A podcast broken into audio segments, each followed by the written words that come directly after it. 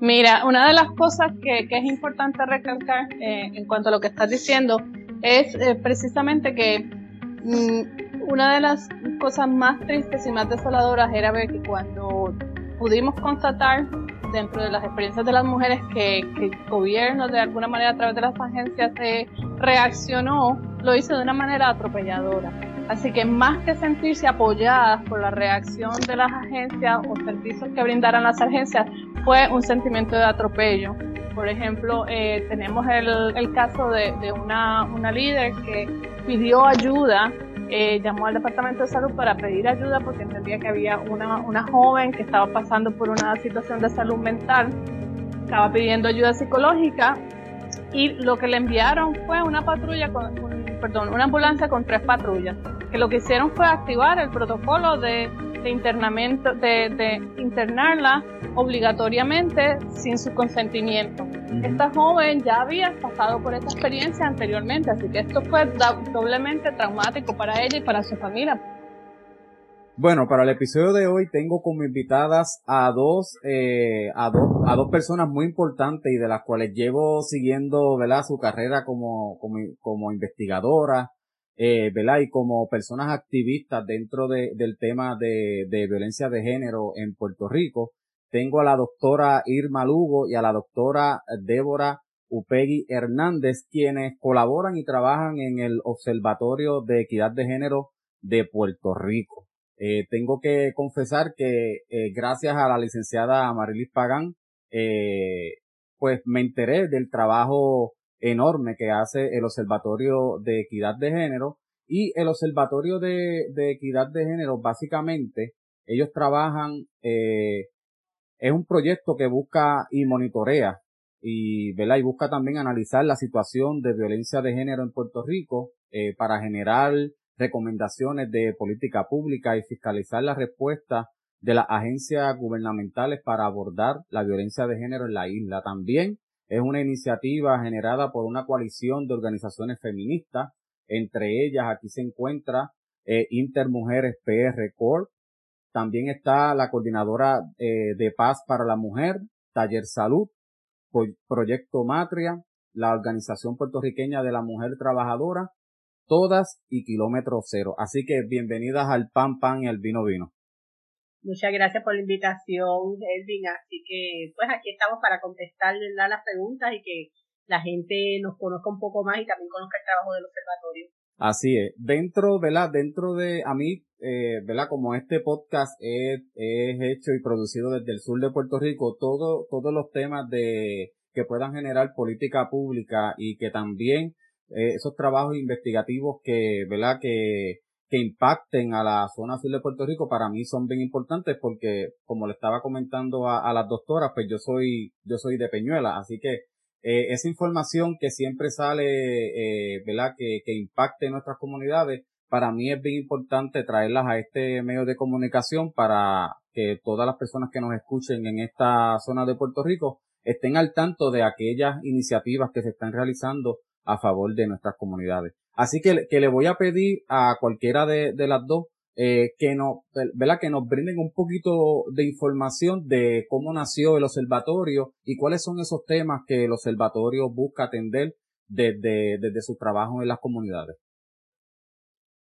Bueno, pues este, el observatorio surgió el pasado 20 de febrero del año 2020, así que apenas llevamos un año y un mes, ¿verdad?, de trabajo que comenzamos. El observatorio surge de la iniciativa de varias organizaciones feministas y de derechos humanos, como las que mencionaste anteriormente, ¿verdad? Para darle seguimiento y establecer un trabajo de desarrollo de investigación y datos sobre los temas de violencia de género y los temas de equidad en Puerto Rico. En aquel momento, ¿verdad? Las compañeras Amarilis Pagán y la compañera Marimarina Narváez, ¿verdad? De Kilómetro Cero y Amarilis del Proyecto Matria, habían desarrollado y este, estaban presentando una investigación que realizaron sobre los feminicidios en Puerto Rico precisamente, este, utilizando como parte de su triangulación, ¿verdad? También los datos de la compañera Carmen Castello, no sé si la conoces, es una compañera que tiene su página también y desde el año 2011 aproximadamente, viéndole, va dándole seguimiento a los casos de desapariciones y muertes violentas de mujeres en Puerto Rico. Este, la compañera Carmen, yo quiero, ¿verdad? Hay que reconocer que es una es una profesional, una trabajadora social retirada, que ella se ha dedicado a hacer este trabajo, ¿verdad? Por una búsqueda de justicia para las mujeres y sus familias y las niñas desaparecidas en Puerto Rico. Y entonces, pues las compañeras, Amarilis y Mari Mari, le hacen el acercamiento para utilizar su base de, de datos, ¿verdad? Como parte de la fuente de trabajo de ese informe de, investigación que se hizo sobre los feminicidios en Puerto Rico originalmente. En aquel trabajo, las compañeras pudieron identificar, este, por ejemplo, que entre 267 casos de feminicidio, si no me equivoco, ¿verdad? Quizá Débora me, me, aclara más adelante, de esos casos este, se puede identificar que había una baja representación entre los datos de la policía y los datos que ellas habían identificado, ¿verdad? Y ahí se daba, también se daba una presencia de la importancia de que los datos no estaban correctos, que la Policía de Puerto Rico no estaba dando los datos, ¿verdad? Y reconociendo en sus páginas oficiales los datos sobre los temas de violencia de género en Puerto Rico. Por ejemplo, ¿verdad? Cuando comenzó el, encierro y nosotros comenzamos nuestro trabajo desde el observatorio, que buscábamos esos datos iniciales en la página de la Policía de Puerto Rico, lo único que aparecían eran datos de enero, febrero y marzo del año 2019. A insistencia del observatorio, esos datos vimos que se pudieron este, ¿verdad? Este, actualizar hasta diciembre del 2019, pero para diciembre del 2020, o sea, en el año 2020 no aparecía nada de esos datos. Así que, ¿verdad? Ese era uno de esos señalamientos sobre la falta de datos y de información real sobre lo que estaba sucediendo entre los casos de violencia doméstica y los casos de violencia de género en Puerto Rico. Para poner un poquito de, referencia y contexto a esta conversación, el, el, informe al cual se refiere la doctora Lugo se, se llama La persistencia de la indolencia. Cuando grabé con, con Amarilis Pagán del, del proyecto Matria sobre, sobre el estado de emergencia por violencia de género en Puerto Rico, hablamos eh, de, ¿verdad? De, la problemática en las estadísticas eh, que reporta, que reporta la, la Policía de Puerto Rico con la cuestión, ¿verdad? De, de, de los de los feminicidios y de los casos de violencia de género en Puerto Rico. Y es un informe bastante completo el cual me he leído en varias ocasiones. Y, y, tengo que también reconocer eh, verdad la la el tengo que agradecer el que en Puerto Rico todavía hayan eh, organizaciones sin fines de lucro y, y verdad y organizaciones comunitarias que se que se interesen en, en, en no solamente cubrir y atender ¿verdad? A, a, a las personas que sufren eh, de violencia de género en Puerto Rico, sino que también plasmarlo en informes que sirvan, en informes científicos que sirvan para generar política pública en Puerto Rico, porque eso, de eso, de eso no hay mucho. Eh, y tengo que, tengo que decirle, ¿verdad? Desde la perspectiva de un científico, en Puerto Rico desde hace mucho tiempo no se toman decisiones por, ¿verdad? Con evidencia. Así que esto, estos, estos tipos de informes, los que hace Proyecto Matria, Kilómetro Cero, también desde el Observatorio de Equidad, eh, deben de servir como informes investigativos que a largo plazo deben generar eh, política pública a favor de, lo, de los hallazgos que se para resolver los hallazgos que se encontraron en esos informes. Sí. Sí, yo creo que lo, que dice, sí, saludo, eh, soy la doctora Upegui, eh, gracias por la invitación. Me parece muy importante lo que dices porque realmente eso es lo que pasa. En Puerto Rico hay investigación, pero esa investigación no se está dando a conocer de una manera masiva y no se está y no está siendo de consumo para para las personas que están eh, generando la política pública. Y ese definitivamente es una de las tareas que el observatorio se trazó desde un principio eh, básicamente eh, después de que hicieron el reporte de, de Kilómetro Cero y Project Mate, pues la idea era no, que, que, esto era algo que debía seguirse haciendo de manera continua, no se podía simplemente quedar en un solo reporte y había que buscar la manera de poder propiciar el, el, el trabajo que se pudiera seguir manteniendo. Sí, eso definitivamente tiene, tiene que pasar, sí. Este, algo que me gustaría traer, ¿verdad? También es que es bien importante que se reconozca que el trabajo que hicieron las compañeras, ¿verdad? Este, ese trabajo, ellas cubrieron cuatro años, del 2014 al 2018, ¿verdad? Se identificaron esos casos de feminicidio y esa información se trianguló con fuentes de, de reportes periodísticos, pero también de con datos del registro demográfico de Puerto Rico e información demográfica del censo, ¿verdad? Que se realiza aquí. Así que es un documento que, ¿verdad? Da a la luz pública, ¿verdad? La situación sobre los asesinatos y desapariciones de mujeres en Puerto Rico, demuestra, ¿verdad? La, la magnitud, ¿verdad? De, de lo que estaba sucediendo y lamentablemente, ¿verdad? Pues este expone, ¿verdad? Cómo la policía no estaba informando realmente o no está informando todavía realmente de lo que está sucediendo en Puerto Rico y cómo llevan las estadísticas. Y más cuando sabemos que la Policía de Puerto Rico se encuentra bajo un proceso de reforma ¿verdad? a nivel federal, que hay un hay mucho dinero asignado que debería darse una prioridad ¿verdad? A, estos puntos tan importantes de acceso a la información y que sea una información ¿verdad? que esté actualizada regularmente y que esté disponible para la sociedad.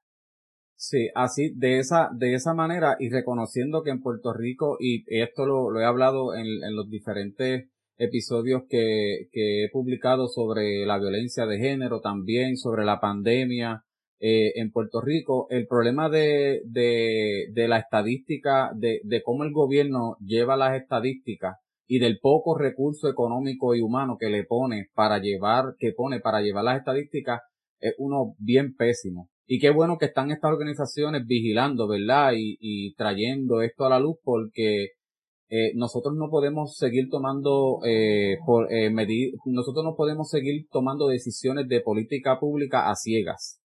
Porque esto lo que hace es, primero, en el caso, ¿verdad?, de, del, del tema de violencia de género, victimiza aún más las personas que sufren de violencia de género y de, y de alguna manera sea directa o indirecta, lo que hace es que tira la basura, como dicen, tira la basura debajo de, la alfombra. Porque lo que hace es que trata de ocultar lo que verdaderamente está pasando en Puerto Rico. Y esto Totalmente de acuerdo contigo. Y, voy a agregar algo ahí, y porque es muy importante lo que estás diciendo.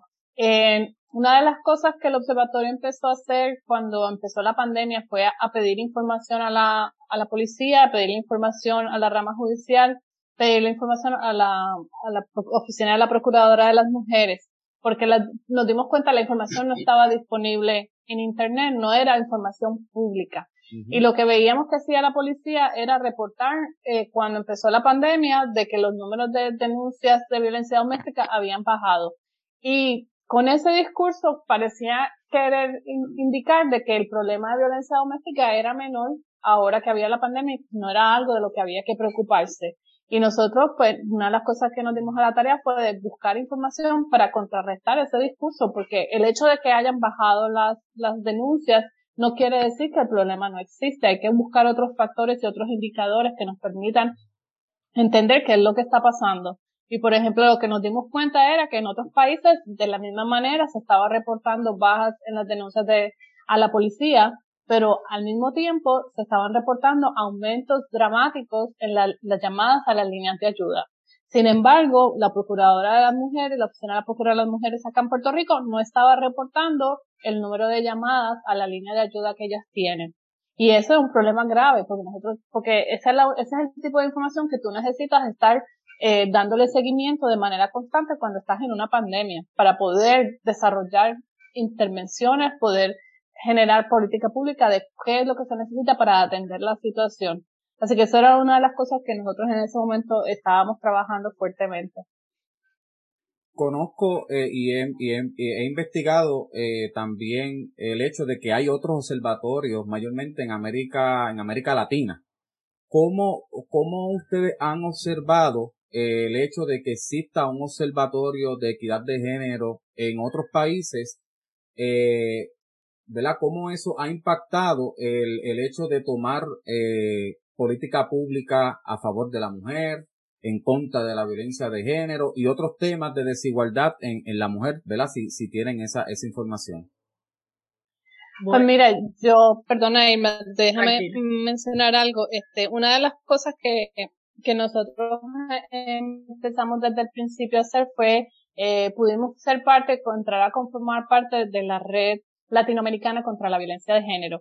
Y en esta red cobija más de organizaciones en más de 15 países, eh, casi todas ellas son eh, sin fines de lucro, eh, que están trabajando en la recopilación de datos sobre feminicidios en Latinoamérica.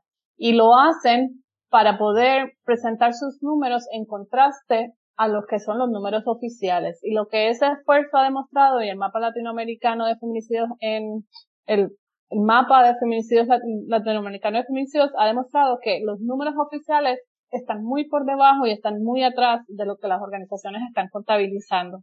Así que es supremamente importante el papel de los observatorios en visibilizar la, la dimensión real del problema. Y eso nos demuestra que, que sí se pueden llevar esos conteos, se puede llevar, se puede estar vigilando los datos y darle seguimiento. Y lo que pasa es que el gobierno está atrás en la falta de, voluntad política, en la falta de querer realmente llevar un, una manera de manejar los datos que sea transparente y por el bien de la comunidad y, de, que se generen eh, intervenciones que realmente puedan atender la problemática. Así que yo creo que el, eh, el que existan los observatorios es supremamente importante y si alguna, creo que de los eh, efectos que tienen más grandes es ese mismo de poder visibilizar el problema, poder presentar números que nos permitan contrarrestar el discurso oficial que siempre quiere decir que están haciendo mejor el trabajo y que el problema no existe. Doctora Lugo. Ah, este, bueno, pues sí, precisamente es importante porque nos damos cuenta de la magnitud del, problema, ¿verdad? Como estaba mencionando Débora, de las similitudes que tenemos a nivel de la región latinoamericana. En esta, en esta red participan compañeras de 33 organizaciones diferentes. Yo creo que ya hemos subido porque las compañeras siguen dándole seguimiento a otros observatorios y otros grupos que identifican en otras partes que están haciendo un trabajo similar. A la misma vez, ¿verdad? Trimestralmente se está este, publicando en la página de Mundo Azul ese informe sobre los feminicidios a nivel de América Latina, donde se dan presentan datos comparativos de los diferentes países de la región. Esto incluye islas del Caribe y también en algún momento, ¿verdad?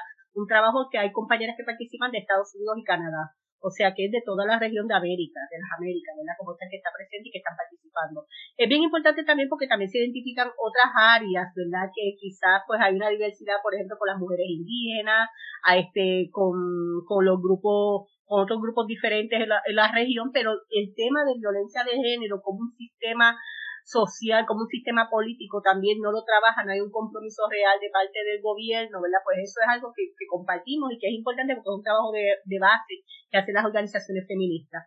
Así que, que es importante ver el trabajo que se desarrolla, ¿verdad? Para, para hacer precisamente lo que se conoce como los informes sombra, ¿verdad? Que es esos informes paralelos, que es lo que presenta el Estado y lo que las, las organizaciones ven y manejan, ¿verdad? Que es lo que se está trabajando y está presente o no está presente a nivel de la región de lo que ustedes, de lo que ustedes han investigado y han, ¿verdad? Y, han presentado, ¿cuál es el mayor escollo o cuál es el problema o cuál es la, la diferencia mayor en cuanto a por qué la policía presenta los números de esta manera o de esta, ¿verdad? O, el total de que, que ellos publican al, al total de, de feminicidios que ustedes reportan. ¿Cuál es la, si alguna, si hay alguna, si, si, si el problema es cómo ellos eh, contabilizan las muertes, si hay un juego de estadísticas dentro de la Policía de Puerto Rico o de las entidades que tienen que, que tienen que llevar estos números para reportarlo, si se, si se califican de una manera diferente, eh, porque eh, eh déjenme confesarle, en, investigando, eh, ¿verdad? Y, yéndome por, por lo que dijo la doctora eh, Upegui, eh, los observatorios latinoamericanos de equidad de género reportan un número mayor de feminicidios que los que reportan el, que reporta el Estado. Muchos de esos observatorios han, ¿verdad? han, han concluido que muchos de, muchas de esas estadísticas se manipulan a, en favor del Estado o para no hacer de la crisis, eh, para aparentar que la crisis no es una mayor en Puerto Rico, ¿qué es lo que ustedes han visto sobre, sobre cómo se reportan estas estadísticas? Mira, en Puerto Rico ah, hemos visto varias cosas, ¿verdad? Número uno, nosotras cuando hemos podido conversar con compañeros de la policía que trabajan en estas áreas, que le hemos preguntado sobre de dónde es que surgen las categorías que ellos establecen, pues no están claro, no existe un protocolo como tal, ¿verdad? Que las defina. Por otro lado, este, ellos también nos dicen que utilizan los mismos eh, de las categorías que utilizan a nivel de las agencias de investigación federales Este, también vemos otras categorías que utilizan, por ejemplo, en el área de asesinatos, ¿verdad? Y de crímenes violentos, utilizan la categoría de crimen pasional que no se supone que se utilice, ¿verdad? Entonces, por eso es que le preguntamos de dónde se surgen esas categorías, esas definiciones que ellos establecen. Así que, que lo que vemos es como que no tienen un trabajo, por lo menos en Puerto Rico, ¿verdad? No es tan claro, por eso es importante que la ley que se firmó el año pasado sobre crear esa unidad sobre violencia de género, que la sugerencia es que sea una unidad sobre el tema de violencia de la mujer, pero nosotros entendemos que debe ser un, este, una unidad de violencia de género, ¿verdad? Que las personas que trabajen bajo esa unidad sean personas que hayan sido capacitadas sobre estas temáticas desde una perspectiva de género, por eso es tan importante. El trabajo también que desarrollamos desde el observatorio, ¿verdad? Nosotros utilizamos el protocolo latinoamericano de feminicidio, que es un documento que se desarrolló desde las Naciones Unidas, ¿verdad? Y eso nos ayuda a través del trabajo que compartimos con las otras compañeras de los otros observatorios a poder darle, ¿verdad? Este, una, una formación, ¿verdad? Nuestros datos a ese trabajo en colaboración que se desarrolla en conjunto. Este, Débora también puede aportar un poquito más sobre eso. Sí, eh, yo ah, totalmente de acuerdo con lo que comenta Irma. A eso lo que agregaría es que eh, también existe lo, una gran diferencia entre las cifras de oficiales y las de las organizaciones es que las cifras oficiales por lo general se enfocan solamente en discutir lo que son los feminicidios íntimos. O sea, eh, se enfocan en dar los números de las muertes violentas de mujeres que ocurrieron a manos de parejas o exparejas, eh, o que están relacionados a algún contexto de violencia doméstica. Eh, sin embargo, esa definición es una definición que está fuera de lo que es el, de lo que indica el protocolo latinoamericano eh, de muertes violentas de mujeres, que implica que los feminicidios deben, no son solamente los que están relacionados a violencia doméstica, no son solamente los que ocurren dentro de una relación de pareja, los feminicidios que ocurren a manos de, de personas que son eh, terceros que son desconocidos también son feminicidios. Entonces, cuando preguntas con los números de la policía en Puerto Rico, específicamente hemos comprobado que ellos no incluyen en sus números las muertes eh, que se pueden considerar transfeminicidios, o sea, las muertes de personas trans, eh, no las incluyen dentro de su número de feminicidios. Eh, cuando ellos dan el número de muertes violentas de mujeres, no están incluyendo los casos que están bajo investigación, no están incluyendo los casos eh, en los que son personas que se encuentran, eh, los cuerpos se encuentran y no hay una, una signos visibles de violencia o que no se ha determinado todavía la causa de la muerte.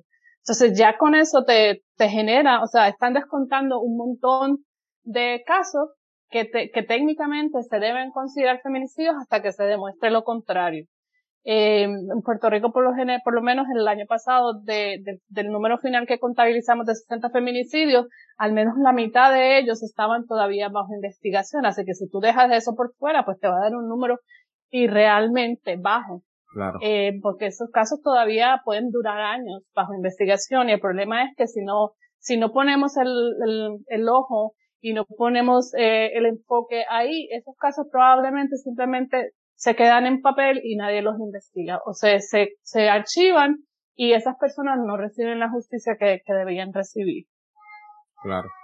Sí, cierto. Y esto, eh, esto es lo, lo, lo único que hace es recru, recrudece la desigualdad que, ¿verdad? que viven nuestras, nuestras mujeres en, en Puerto Rico y, y lamentablemente, eh, de, de parte del Estado, yo no sé qué es lo que va a pasar, ¿verdad? Con, con la declaración de, de estado de, de, emergencia por violencia de género.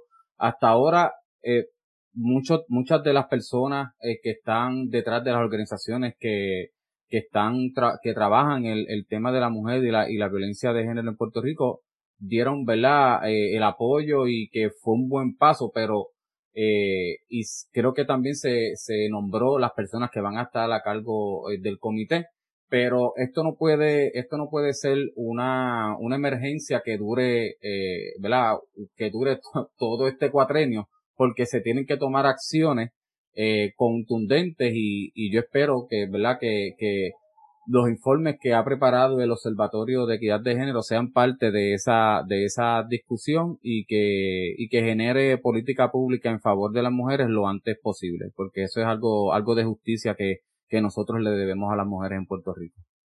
Pues mira, Elvin, como acabas de decir, ¿verdad? Este, nosotras participamos en ese esfuerzo del Comité de Par, estamos participando en el Subcomité de Estadísticas, este grupo lo lidera el Instituto de Estadísticas de Puerto Rico, vamos a estar participando y también estamos participando en el Comité de Educación. Este Comité de Educación se subdivide en tres comités. Yo específicamente estoy colaborando con el de Perspectiva de Género en la educación. Este, pero sí también, ¿verdad? Es importante todos los informes de investigación que se están relacionando y lo que es la declaración del estado de emergencia como tal, ¿verdad? Ves que es un esfuerzo que se, que sale que surge de las diferentes, donde se tienen que, que, donde tienen que participar tanto las diferentes agencias de gobierno como las diferentes organizaciones. Yo confío claramente en las organizaciones que están representadas en ese comité inicial, también en los que diferentes compañeros y compañeras que están este, participando en los diferentes subcomités. Desde el Observatorio de Equidad de Género, ¿verdad? Nosotras tenemos el mayor compromiso. Como te decimos, ¿verdad? Hemos ido desarrollando diferentes trabajos, pero actualmente, ¿verdad? El pasado jueves presentamos una investigación que comenzamos cuando prácticamente también comenzó el observatorio. Esta investigación lleva por título Cuando tembló la tierra, violencias y resistencias de las mujeres tras los terremotos del sur de Puerto Rico, que se desarrolló, ¿verdad? Este, bajo los terremotos del 2019, diciembre del 2019 y enero del 2020.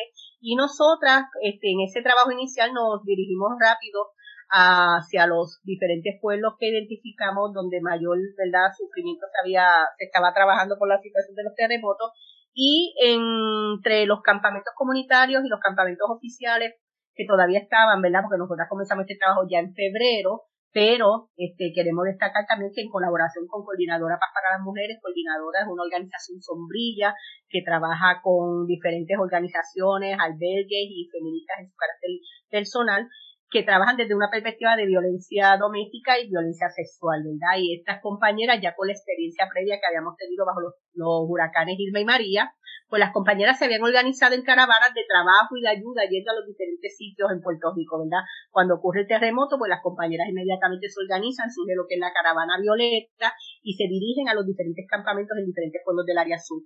Allí se fueron identificando diferentes situaciones y una de ellas era precisamente el tema de la violencia que podía surgir en los campamentos para las mujeres y niñas.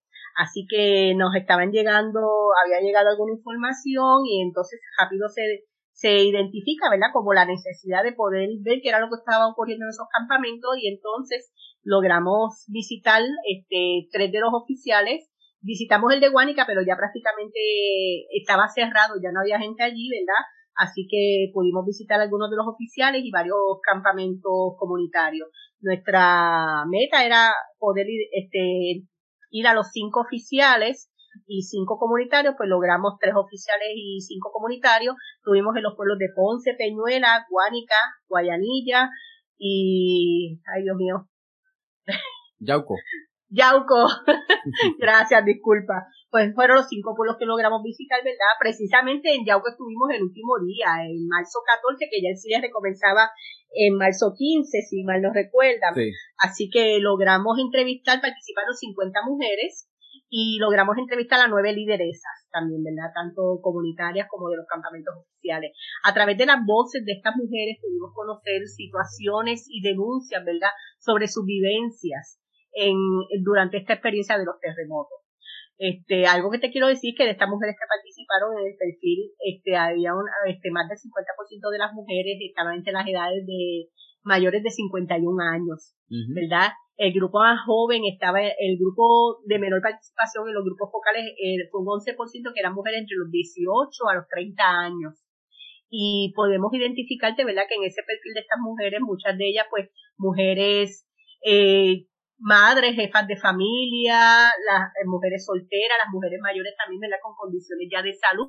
Y sabes muy bien que durante esos días de terremoto, ¿verdad? Que estuvieron sufriendo muchas instancias de las áreas de salud cerraron, ¿verdad? Sus médicos perdieron ese contacto con sus médicos primarios, muchas de esas oficinas médicas estaban cerradas, no tenían acceso este, inmediato a sus servicios médicos. Así que eso fue complejizando las vivencias que ya ellas tenían anteriormente, porque recuerda que también habían vivido todavía estaban en procesos de recuperación luego de los huracanes, ¿verdad? Así que eh, tienen esa vivencia, ¿verdad? Más tienen la situación de los terremotos, más entonces estamos viendo una nueva situación que se va acercando, que es la situación de la pandemia. Y algo, algo que me gustó mucho de ese, de ese informe es, yo soy fotógrafo y la fotografía eh, habla, habla bastante.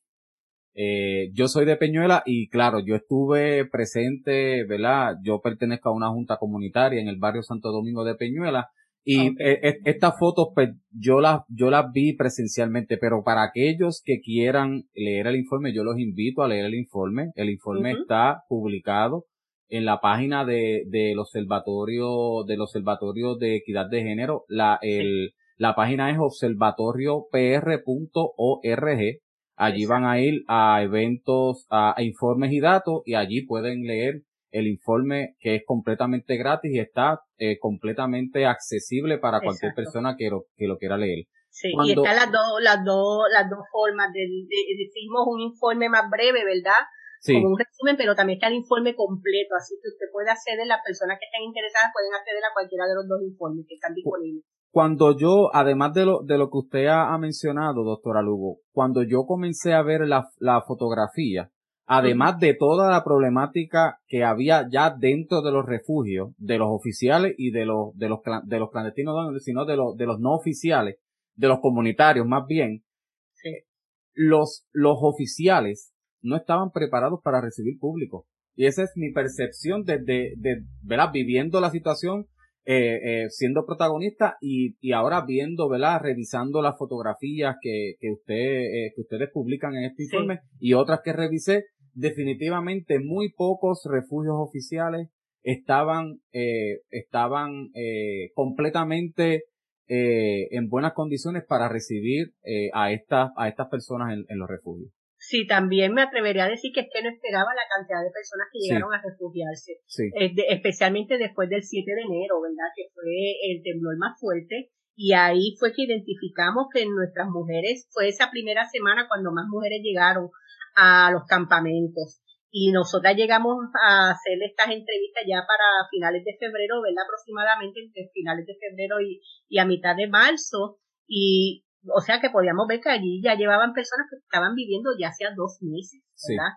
Este, aparte, ¿verdad? Entre nuestros hallazgos, eh, las compañeras, las mujeres que participaron, que vivieron allí, sufrieron lo que nosotras identificamos como múltiples violencias, ¿verdad? Porque también estaba la violencia de, del terremoto, de esa experiencia de vida, pero también en esa vivencia dentro de los albergues, ¿verdad? este, estaba, sí se dio uno, unos servicios, pero también se identificaban unas situaciones, por ejemplo, estos campamentos oficiales que ya estaban cerrando, ¿verdad? Todavía quedaban algunas familias que tenían necesidades, que no habían identificado lugares para vivir. este, teníamos mujeres que de Guánica, donde habían identificado una vivienda, era en Santa Isabel. Este, sacándola de todo su contexto de personas cercanas, de su comunidad de años, tú sabes, este, llevándolas a otros espacios, entonces tenían esa presión también de que tenían que irse, tenían que hacer gestiones, pero a la misma vez estaban en unos espacios que no, no tenían una confianza porque tenían que dejar sus pertenencias y algunas sufrieron robos de sus pertenencias. Así es. Este, tú sabes que, que aparte de que habían perdido lo poco que tenían, ¿verdad? También con, con la destrucción de sus viviendas y, y estructuras. Esa fue una de las cosas que, que pudimos identificar. Otra cosa que, que es bien importante, ¿verdad? Nosotras era nuestra mirada sobre los protocolos sobre temas de agresión sexual, ¿verdad? O de violencia, o cómo se iba a trabajar con las personas que trajesen alguna situación a los, a los campamentos. Y no, muy pocas, solamente tres, este, en tres, en tres campamentos se pudo identificar de algún tipo de conocimiento sobre algún protocolo, este, que trabajar esas temáticas y lo que identificamos que es un documento, ¿verdad? El protocolo que ha trabajado pues, precisamente Coordinadora Paz para las Mujeres, que lo ha reproducido y lo, lo ha repartido, ¿verdad?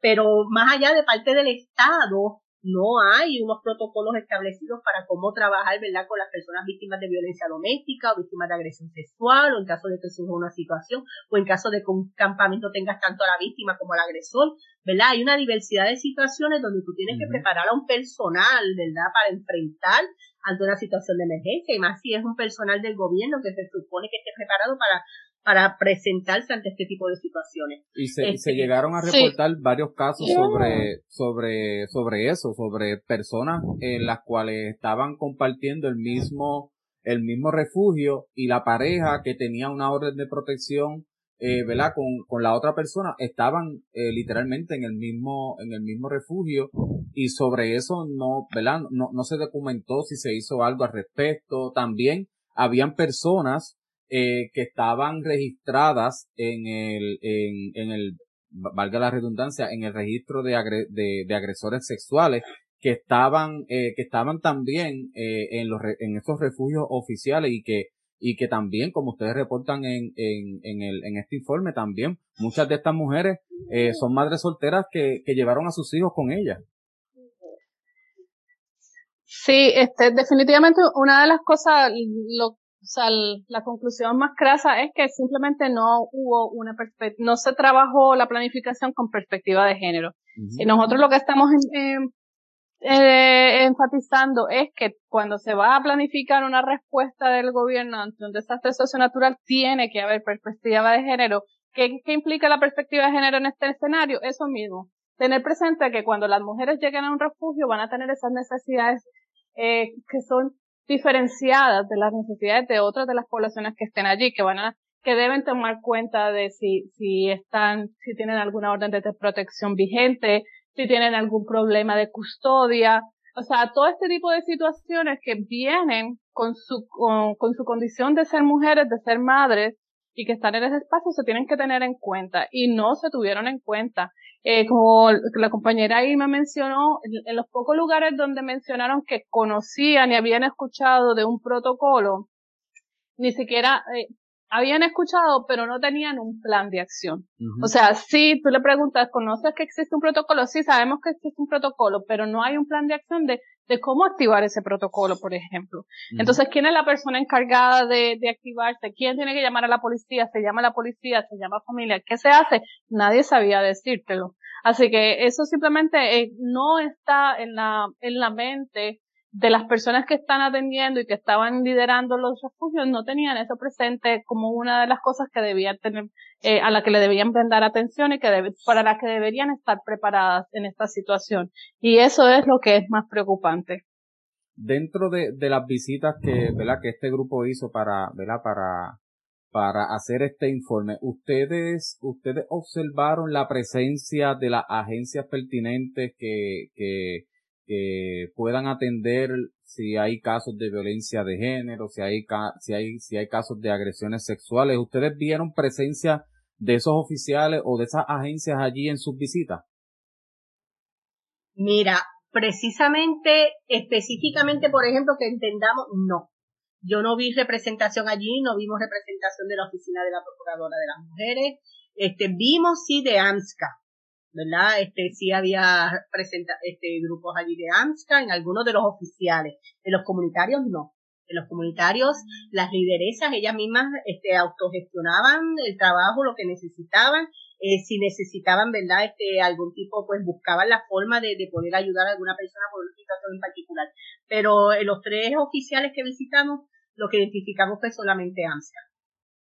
Ok, sí, porque eso, eso me, me parece importante porque yo espero que, ¿verdad? Que este informe, y yo, yo por lo menos me voy a encargar de, y, y ya lo hice, ¿verdad? De, de manera, de manera informal, eh, por mi cuenta, le compartí esta información a los representantes, a los senadores y, y legisladores que representan a este distrito. También se lo compartí a, a los municipios, a los alcaldes, ¿verdad? De estos municipios afectados, porque esto, estos informes nos deben, no, solamente nos debe, no, nos debe dar una salida y es crear protocolos específicos para cuando venga la próxima emergencia, porque si no es, si no son los terremotos, pues por ahí viene la temporada de huracanes y hay que hacer todo lo posible para proteger a nuestra, ¿verdad? A nuestras mujeres y a, y a la ciudadanía que allí va a pernoctar. Así que esta, esto no, esto no puede pasar, eh, eh, no, no podemos pasar este tema por alto porque después nos podemos lamentar de situaciones más graves que puedan pasar en estos lugares. Mira, una de las cosas que, es importante recalcar eh, en cuanto a lo que estás diciendo es eh, precisamente que mm, una de las cosas más tristes y más desoladoras era ver que cuando pudimos constatar dentro de las experiencias de las mujeres que, el gobierno de alguna manera a través de las agencias se reaccionó, lo hizo de una manera atropelladora. Así que más que sentirse apoyadas por la reacción de las agencias o servicios que brindaran las agencias, fue un sentimiento de atropello. Por ejemplo, eh, tenemos el, el caso de, una líder que pidió ayuda eh, llamó al Departamento de Salud para pedir ayuda porque entendía que había una, una joven que estaba pasando por una situación de salud mental, estaba pidiendo ayuda psicológica y lo que le enviaron fue una patrulla con, un, perdón, una ambulancia con tres patrullas, que lo que hicieron fue activar el protocolo de, de internamiento, de, de internarla obligatoriamente sin su consentimiento. Esta joven ya había pasado por esa experiencia anteriormente, así que esto fue doblemente traumático para ella y para su familia, porque eso no era lo que ella quería y eso no era lo que, y de otra manera también, este, socava eh, lo que es la relación que esta líder tenía con su comunidad, porque eh, cuando la joven le pidió ayuda, no, ese no era el tipo de ayuda que le estaba pidiendo, así que, mami, perdón. Eh, este, este es el tipo de, de, a lo que nosotros nos referimos como los atropellos que, que el gobierno tuvo en la manera en que respondía. Eh, y también recalcar que lo que nosotros observamos es que también el gobierno no puede limitarse solamente a atender y a proveer recursos en los refugios oficiales, sino que también se tiene tiene que proveer recursos en, los espacios comunitarios que también van a, que también suplen una función y que son definitivamente los, los que van a, responder, van a ser los, los first responders, los, los, los responden, los que responden primero en la situación, pues son las personas que están en la comunidad. Y allí también hay que desplegar los recursos, porque pues, las líderes que, que estaban en estos refugios comunitarios no necesariamente conocían lo que era un protocolo de, de violencia de género porque no trabajan en agencias. Así que hasta allí hay que desplegar los recursos para, para dar educación, para dar información y para generar, ayudarles a generar estos planes de atención de, en caso de que ocurra una situación. Pero de una manera de, de partiendo de colaboración, de empatía, no de, de obligar, de, de tratar de atropellar o de, o de tratar de venir a, buscar cuáles son las deficiencias del campamento para cerrarlo. Esa no es la actitud y esa no es la manera como el gobierno tiene que responder en estas situaciones con, con las comunidades. Cierto, cierto. Y, puedo hablar desde la experiencia con, ¿verdad? Con respecto a eso, y qué bueno que, que la doctora Upegui mencione lo de los refugios comunitarios, porque desde la perspectiva, ¿verdad? Como, como líder comunitario que soy, nosotros en la comunidad eh, que es el barrio Santo Domingo de Peñuelas. Allí, allí viven alrededor de mil familias y allí se establecieron entre cuatro a cinco refugios comunitarios y muchas de las personas que fueron a los refugios oficiales salieron huyendo de esos refugios oficiales y terminaron en, eh, y terminaron en los refugios comunitarios por la trata que allí eh, muchas personas, ¿verdad? Por la, por la maltrata que, que eh, que, que, tenían como experiencia en estos refugios oficiales. Y muchas veces, porque como estos refugios eh, oficiales, como dijo la, la, ¿verdad? la, doctora Lugo, eh, ellos no se esperaban la cantidad de personas que llegaron a estos refugios. Así que eso no es una excusa para, ¿verdad? Para tratar mal a, a alguien que viene, que viene a buscar ayuda pero el hecho de, de solamente enfocarte en un refugio oficial y, ¿verdad? y descomunicarte de, la, de, de estos refugios comunitarios que surgieron, y hablo ¿verdad? De, de los cinco refugios, de los cuatro a cinco refugios comunitarios que, que se establecieron en, en el barrio Santo Domingo de Peñuela, muchas de las ayudas que llegaba allí era, era porque los líderes comunitarios la buscaban. Por ejemplo, nosotros en, en nuestro barrio activamos una red de enfermeros, una red de psicólogos, una red de, de, de. De, de, de, ayudantes para repartir ¿verdad? la comida y los alimentos a los encamados, etcétera. Versus, ¿verdad? Lo que pasaba en, los refugios eh, oficiales, que era una intervención y, ahí, acababa todo. O era una, intervención que hacían las agencias y, ¿verdad? Y, estas personas no, no recibían eh, el seguimiento de esa ayuda Ah, y, probablemente no la recibían eh, hasta después de mucho tiempo o no la recibían nunca. Así que eso también es, bien importante, ¿verdad? Que, que establezcamos en que sí hay refugios oficiales, pero también hay unos refugios comunitarios que muchas veces nacen orgánicamente y hay que identificarlos para llevarle este tipo de ayuda. Eso sin duda hay que hacerlo. Ahora bien, quiero, quiero que me cuenten desde su, desde su experiencia, ¿verdad? Desde su experiencia. Eh, ¿qué, tan, ¿Qué tan difícil fue eh, realizar este informe? Porque aquí hablan de entrevistas, de grupos, foca de grupos focales, etcétera. ¿Qué, ¿Qué tan difícil fue eh, realizar este, este informe para ustedes?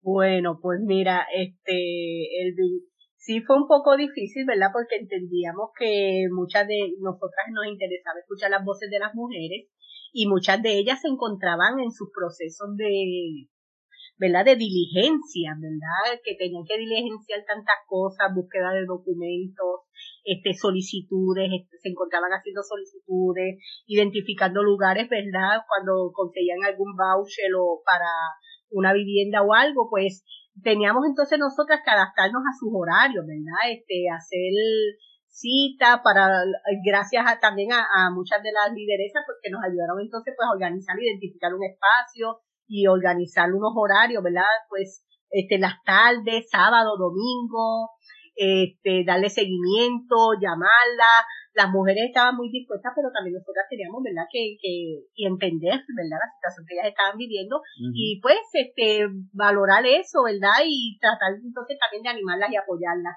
Para que sepan, nosotras le presentamos este informe a nuestras participantes el día 13 de febrero.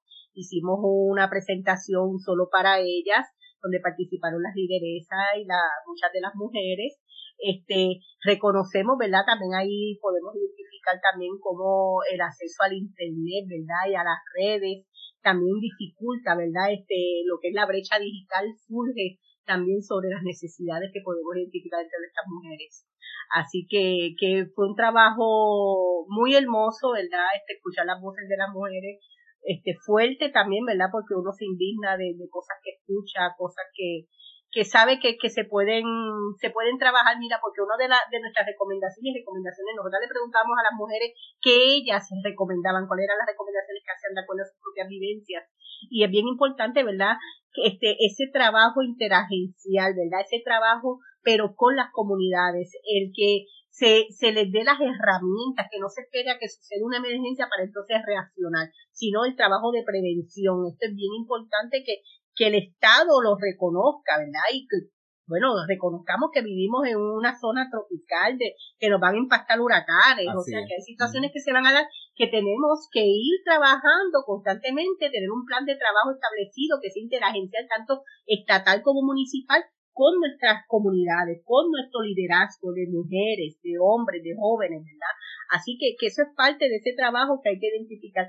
El trabajo desde una perspectiva de género, ¿verdad? Porque se reconoce el trabajo en las investigaciones a nivel internacional lo dicen, cómo bajo una situación de emergencia la situación, las agresiones sexuales y la violencia de género se, se aumenta, ¿verdad? Y las personas se ven más expuestas a, a lo mismo. Pues por lo tanto, que son temas que hay que trabajarlos desde la prevención, ¿verdad? Así que, y darle herramientas, ¿verdad? este, y que hay que trabajar con unas medidas a corto, a mediano y a largo plazo, ¿verdad? Eso es bien importante para ese trabajo de planificación que sea, que sea constante, un trabajo de acompañamiento, ¿verdad? Nuestras comunidades están ahí. Tú, tú hablas de tu comunidad de Santo Domingo en Peñuela, ¿verdad? Identificas que hay mil familias que viven allí y hablas de, de las personas encamadas, ustedes se conocen, ¿verdad? Pues entonces eh, eh, hay que trabajar con ese liderazgo, hay que darle las herramientas, ¿verdad? Hay que reconocer la importancia de, del trabajo que se hace, de que las comunidades se conocen, la importancia de, de ese trabajo este, humanitario, ¿verdad? Y la respuesta que debe darse inmediatamente cuando surge una situación, porque las personas que primero van a reaccionar son las mismas personas de las comunidades. Por lo tanto, si tú a las personas de las comunidades le das las herramientas, mira, ya estás haciendo un trabajo por adelantado. Y es un trabajo, como te digo, ¿verdad? No hay que esperar al momento en que ocurra algo para entonces reaccionar dentro de las recomendaciones, el, el punto, y es por, ¿verdad? por el tipo de trabajo que yo hago y, y, y que me desenvuelvo con la comunidad, el dentro de las recomendaciones, el punto número 8 fue el que más me, el que más me gustó, que, que habla del desarrollo económico y capacidades de respuesta local y comunitaria. y, el, y el primer punto que se resalta es eh, desarrollar un censo comunitario. Sí, eso es muy importante. Cuando sucedió el, los temblores, eh, eh, nosotros como, nosotros como junta comunitaria ya teníamos un censo de personas encamadas. Ah, en, el, en el barrio de Santo Domingo de Peñuelas tenemos más de 60 personas, son 63, 65 personas encamadas. Y nosotros lo que hacíamos era que ya que teníamos esa, esa información, nombre, apellido, el tutor, la, ¿verdad? La, la, si era incapaz, si, si tenía una, una incapacidad o alguna enfermedad crónica, nosotros identificamos de la ayuda que, nos llegaba y de la ayuda que pedíamos, ¿verdad? Porque esa, esa información es vital para pedir ayuda y para, y para también para repartir la ayuda que te llega. Así que desde ese punto de vista, nosotros lo que hicimos fue, eh, eh, centrarnos en, en esas personas que eran las más necesitadas y también centrarnos en el tutor y de lo que nos llegaba, pues nosotros le íbamos supliendo de vez en cuando, ¿verdad? Teniendo como un intervalo de días, pues supliéndole esa necesidad para que esa persona, ¿verdad? Eh, no tuviera necesidad, eh, una necesidad prolongada, sino que tuviera un recurso, sea, sea de agua, sea de comida, sea de, que, sea de medicamento constante. Y eso nos ayudó muchísimo a identificar dónde estaba la necesidad. Y qué bueno que ustedes eh, comparten ese punto porque, como bien menciona la doctora Lugo, desde las comunidades es que eh, muchas de las necesidades que tenemos en Puerto Rico pueden ser atendidas. Y qué bueno que traen este informe y, que, y qué bueno que traen esa recomendación porque es una de las, de las que más a mí me, me, me impactó y de las que más me, me interesa. Pero, y te digo, ajá, que esto surge de las voces de las vivas mujeres, ¿verdad? De esas vivencias, esas experiencias. Eh, sí, definitivamente, como dice Irma, las mujeres rápidamente nos dieron sus recomendaciones y concordaron con lo que se recomienda en cualquier literatura internacional sobre el tema de, atención y mitigación en, en situaciones de desastres socionaturales. Así que la necesidad de, de, atender a la comunidad y trabajar con la comunidad y desde la comunidad es supremamente importante y en este caso desde las mujeres, porque estamos, porque necesitamos tener esa perspectiva de cuáles son las necesidades específicas de las mujeres en estas situaciones.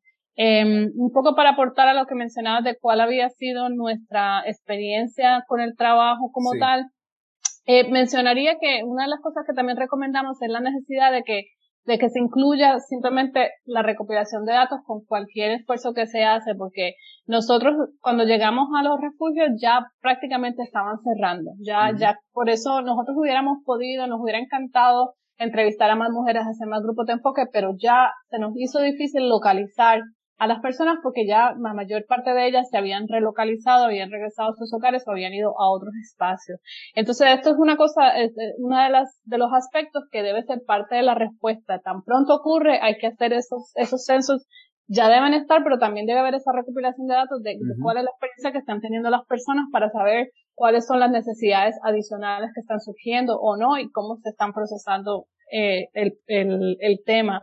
Eh, una de las cosas que también nos parece importante señalar es que esto no es un evento eh, que ocurre en el vacío, sino que estamos hablando de un efecto acumulativo, de que llevamos ya eh, una serie de desastres naturales que han ocurrido uno detrás de otro y no ha habido una recuperación después de cada uno. O sea, la recuperación después de Irma y María nunca terminó. Todavía estamos tratando de cerrar ese espacio y ahora estamos, le hemos agregado a eso los terremotos y estamos trabajando con la pandemia. Así que no estamos hablando de un evento, estamos hablando de una acumulación de eventos y que simplemente el evento, eh, perdón, las necesidades y las consecuencias negativas son cumulativas y van a seguir pasando porque, porque Puerto Rico no ha logrado salir y ese proceso de recuperación no se está dando.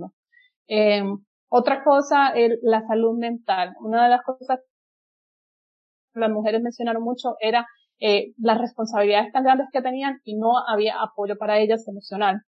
Para trabajar precisamente todo este aspecto de la carga que tiene tener que manejar tantos traumas, tantas dificultades que han seguido ocurriendo y entonces, pues ellas están teniendo que cuidar a sus familias, cuidando a la comunidad y no hay nadie que las cuide a ellas. Y las, incluso las líderes en las refugios oficiales, de un momento a otro están en una situación en la que tienen que atender a miles de personas y no hay nadie que les esté dando un apoyo emocional, un apoyo sobre cómo manejar estas situaciones que surgen. Así que la falta de, de, de apoyo emocional y la falta de atención a lo que es la salud mental de las mujeres de las líderes y de los niños. Ellas mencionaron muchísimo la falta de recursos para trabajar con los niños en un evento en el que las escuelas estuvieron cerradas por meses y sabemos que muchas de esas escuelas todavía no han abierto eh, y a eso se le agregó el, tema de, de, la pandemia. Pero entonces no hubo, no se pensó qué estaba pasando con los niños. No se estuvo trabajando sobre actividades lúdicas, eh, como cuido para los niños y eso, siempre que estamos hablando de mujeres, hay que hablar sobre qué va, cómo se trabaja con los niños, porque es una de las grandes cargas y responsabilidades que tienen las mujeres como madres. Así es, así es. Ahora bien, para, y para ir cerrando, ¿verdad? Esta, esta interesante conversación. Como investigadora, ¿dónde, eh, cuál es el, cuál es el próximo paso después de haber realizado este informe? ¿Cuál es el próximo paso que se debe dar con respecto a, a la información contenida en este, en este, en este informe que ustedes presentan? Pues mira, ahora mismo nosotras estamos este, haciendo los acercamientos, ¿verdad?, para presentarle este informe de investigación al comité de pares como tal. También queremos hacérselo llegar, aunque ya tú nos estás adelantando, ¿verdad?, que a los alcaldes, ¿verdad?, y a los representantes de los diferentes municipios que, que, ¿verdad?, que afectan directamente, pero por igual es un trabajo para darlo a conocer a nivel de todo Puerto Rico sobre las implicaciones, ¿verdad?, la importancia del trabajo que tiene que hacerse en caso de desastre, ¿verdad?, con todo con una perspectiva de género. Claro, porque aquí, y disculpa que, que le interrumpa, porque aquí se habla del terremoto, pero esto puede ser cualquier escenario, cualquier Así mismo. natural. Y como menciona Débora, ¿verdad? Son escenarios que van uno detrás de otro que lo venimos viviendo desde el 2017. Así que, que nada ha cerrado, ¿verdad? Seguimos. Y entonces, este, el trabajo sobre el trauma, ¿verdad? Este, la compañera, la doctora Elite Silva, que participa con nosotros en esta investigación, este, ella le da mucho énfasis a, ese, a la importancia del trabajo sobre el trauma, ¿verdad? Que hay que darle seguimiento a eso también, ¿verdad? Y la importancia de que las mujeres eh, han sido víctimas, pero también son sobrevivientes, ¿verdad? Este, esas resistencias que ellas logran este, desarrollar, identificar, el trabajo entre ellas para cuidarse, cómo se organizan dentro de la vivencia que están teniendo en esos campamentos. Así que, que son diferentes cosas que surgen de la investigación que es importante que la gente las conozca, ¿verdad? Y lo puedan compartir.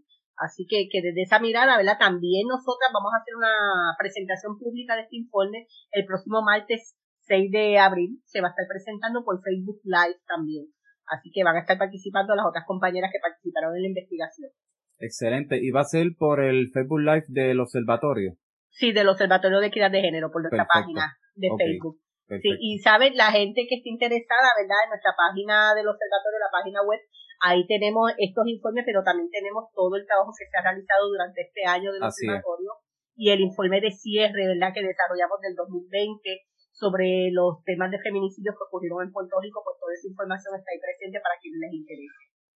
Sí, este, yo quería mencionar algo un poco porque sé que la audiencia que tú tienes es un poco más académica en algunos aspectos.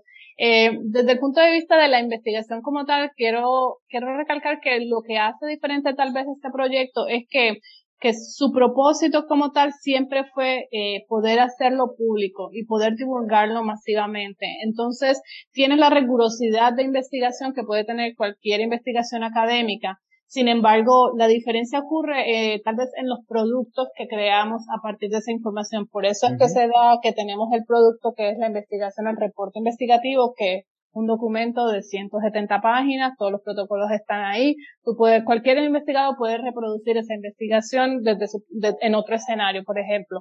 Pero no nos, no nos queríamos quedar ahí porque entendemos que necesitamos poder poner esta información en manos de los, de los legisladores, en manos de las personas para que conozcan cuál es la realidad de Puerto Rico.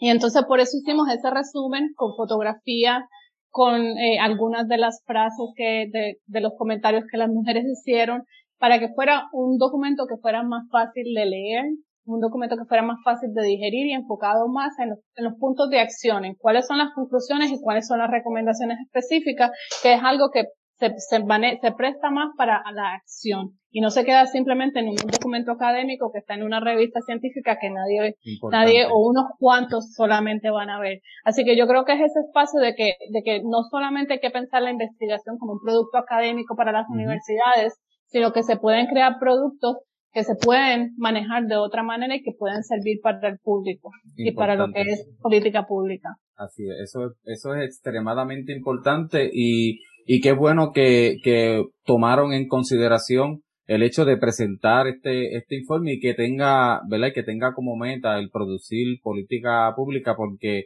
de nada vale, ¿verdad? Hacer este informe y que, y como dice la, la doctora Upe, que se quede en una revista científica académica y que solamente los lea los colegas eh, de, de esa científica o científico y que no, y que no, ¿verdad? Que no produzca política pública. Así que a ambas, a la doctora eh, Débora Opegui Hernández, a la doctora Irma Lugo Nazario, les, les quiero agradecer eh, que hayan aceptado la invitación para al pan pan al vino vino, aquellas personas, ¿verdad? Que, que, que estén interesados en el tema, Dentro de las notas de este episodio va a estar toda la información de, del Observatorio de Equidad, van a estar los, los, informes, eh, el, el, que, ¿verdad? El que publican recientemente, que es cuando tembló la tierra, violencia y resistencia de las mujeres tras los terremotos del sur de Puerto Rico, una síntesis y aquella información relevante sea, ¿verdad? Las redes sociales, eh, también eh, a los eventos que, que mencionó la doctora eh, Lugo Nazario,